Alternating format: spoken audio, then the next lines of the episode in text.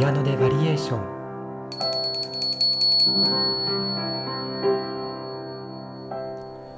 こんばんは中村俊介です。1月も終わりに近づいておりますが本日が2023年になって初めての配信です。本年もどうぞよろしくお願いいたします。若手バレエダンサーの登竜門として知られるローザンヌ国際バレエコンクールの決勝が今年も2月4日にスイス・ローザンヌの防流劇場で行われます。50年にわたる歴史の中でローザンヌの舞台からは数えきれないほどのスターダンサーが巣立っていきました。本日はその中から元英国ロイヤルバレエ団プリンシパルで現在新国立劇場舞踊部門の芸術監督を務める吉田美子さんに注目してお送りします。演奏する曲はローザンヌでもおなじみコッペリア第3幕よりスワニルダのバリエーションです。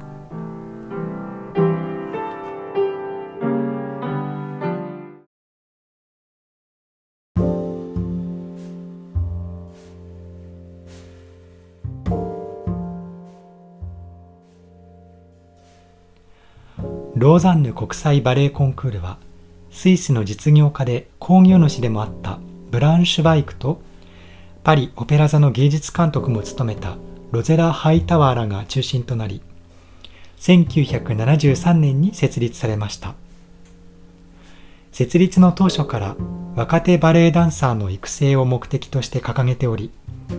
入賞者には奨学金とともに世界各国の名門バレエ学校バレエ団への留学研修の機会が与えられます。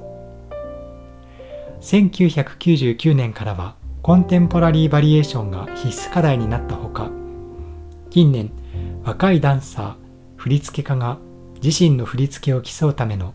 ヤングクリエーションアワードも創設されました。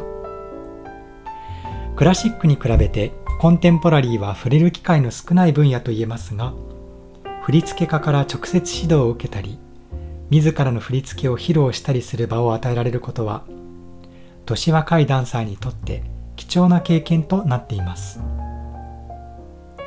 今年設立から50周年を迎えるローザンヌ国際バレエコンクールからはきら星のようなスターダンサーが巣立っていきました。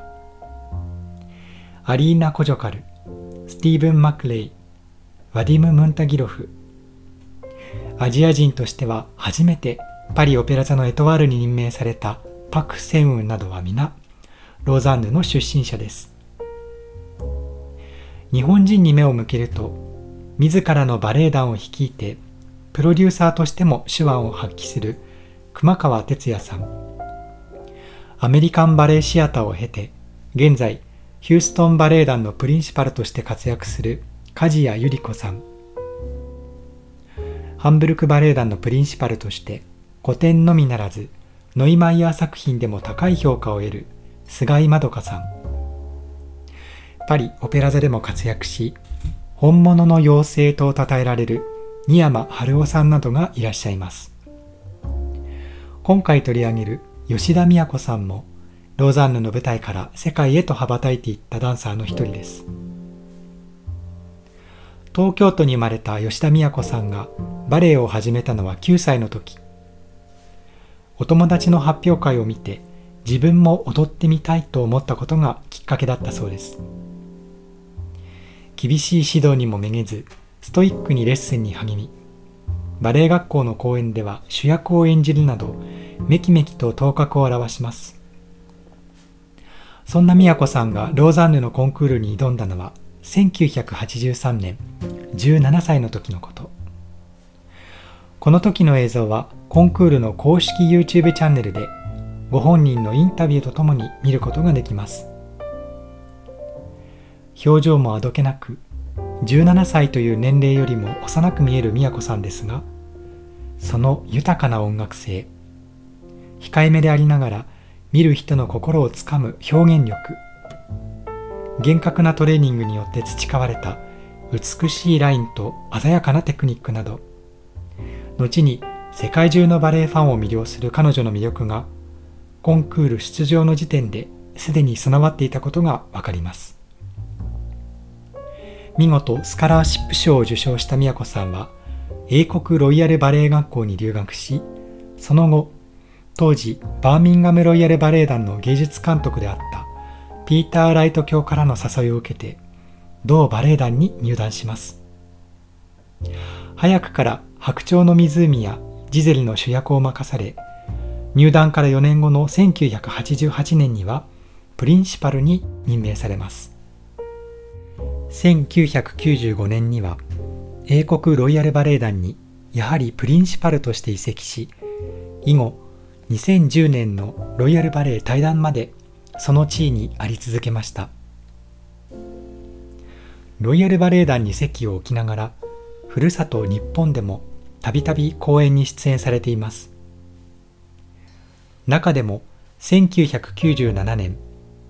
新国立劇場のこけら落としとして上演されたバレエ「眠れる森の美女」では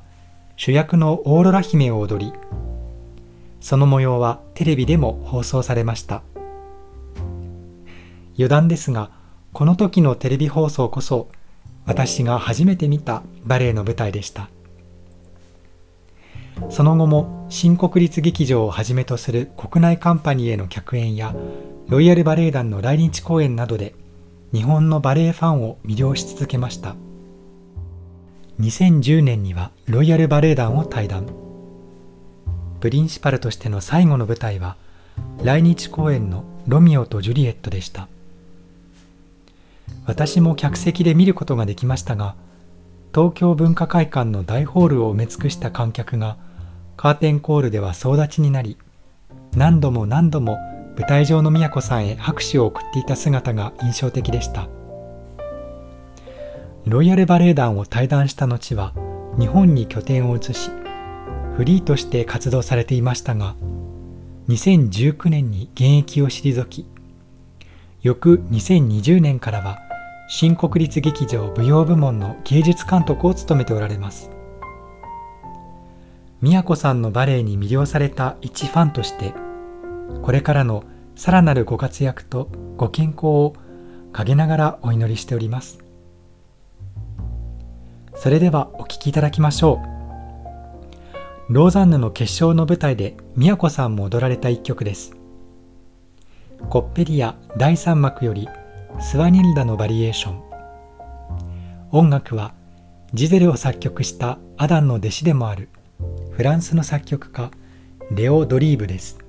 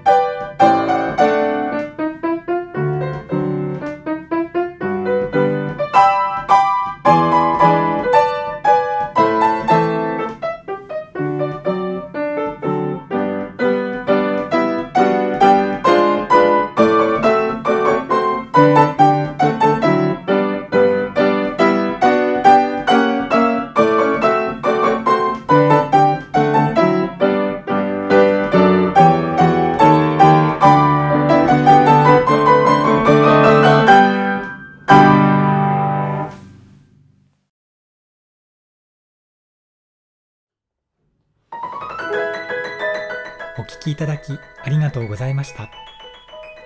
次回はドン・キホーテよりドゥルシネア姫のバリエーションをお送りします。よろしければぜひまたお聴きください。それではどうぞ良い週末を。